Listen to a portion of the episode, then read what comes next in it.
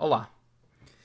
Fui presenteado com esta ideia de que a morte, ou do que falar sobre a morte, é algo muito mórbido e muito estranho e muito desconfortável e muito.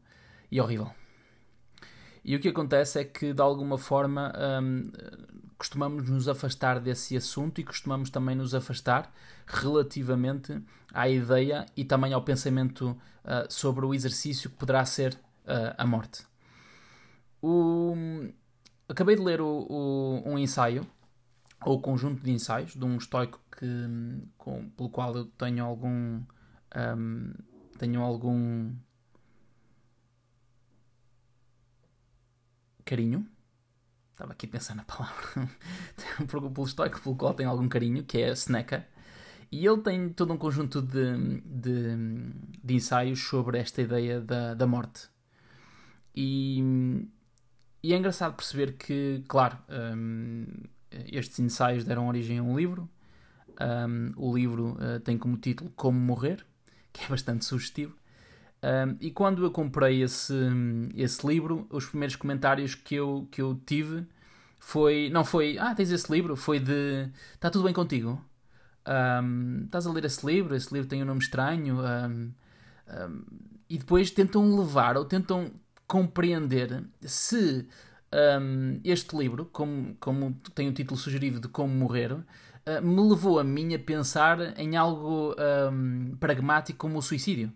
E depois começam-me a fazer assim perguntas um pouco aleatórias de ah, mas o que é que tu tens pensado sobre isso? Mas está tudo bem relativamente a ti? Tá, tá, estás com algum problema? Tens, tens, tens dormido bem de noite? Um, e se uh, já alguma vez pensaste em suicídio? O que é que tu achas sobre o suicídio? Quase como se quisessem tentar escavacar uma ideia de se eu estou ou não interessado no suicídio.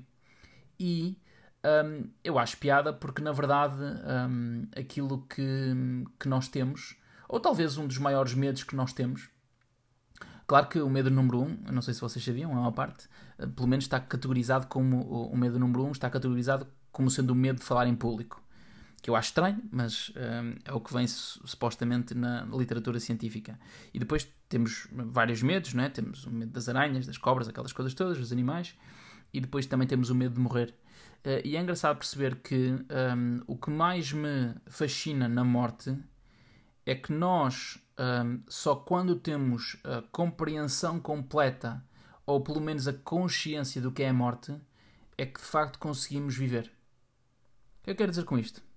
É um paradoxo, claro que é um paradoxo. Mas é quase como se nós tivéssemos. É quase como se nós quiséssemos uma, muito uma coisa ou não quiséssemos muito uma coisa. E quando nós queremos muito uma coisa, ela não acontece. E quando não queremos muito uma coisa, ela acontece. E quando acontece, acontece com mais força.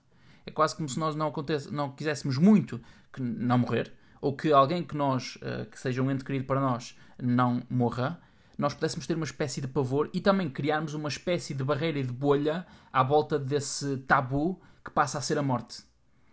E quando nós temos a capacidade e a consciência de perceber e constatar de uma forma pragmática o que é a morte e o que é que ela poderá eventualmente ter enquanto exercício e ter enquanto mensagem de medium, de canal para nós, é que nós, na minha opinião, começamos a ter a, a compreensão mais completa do que é viver.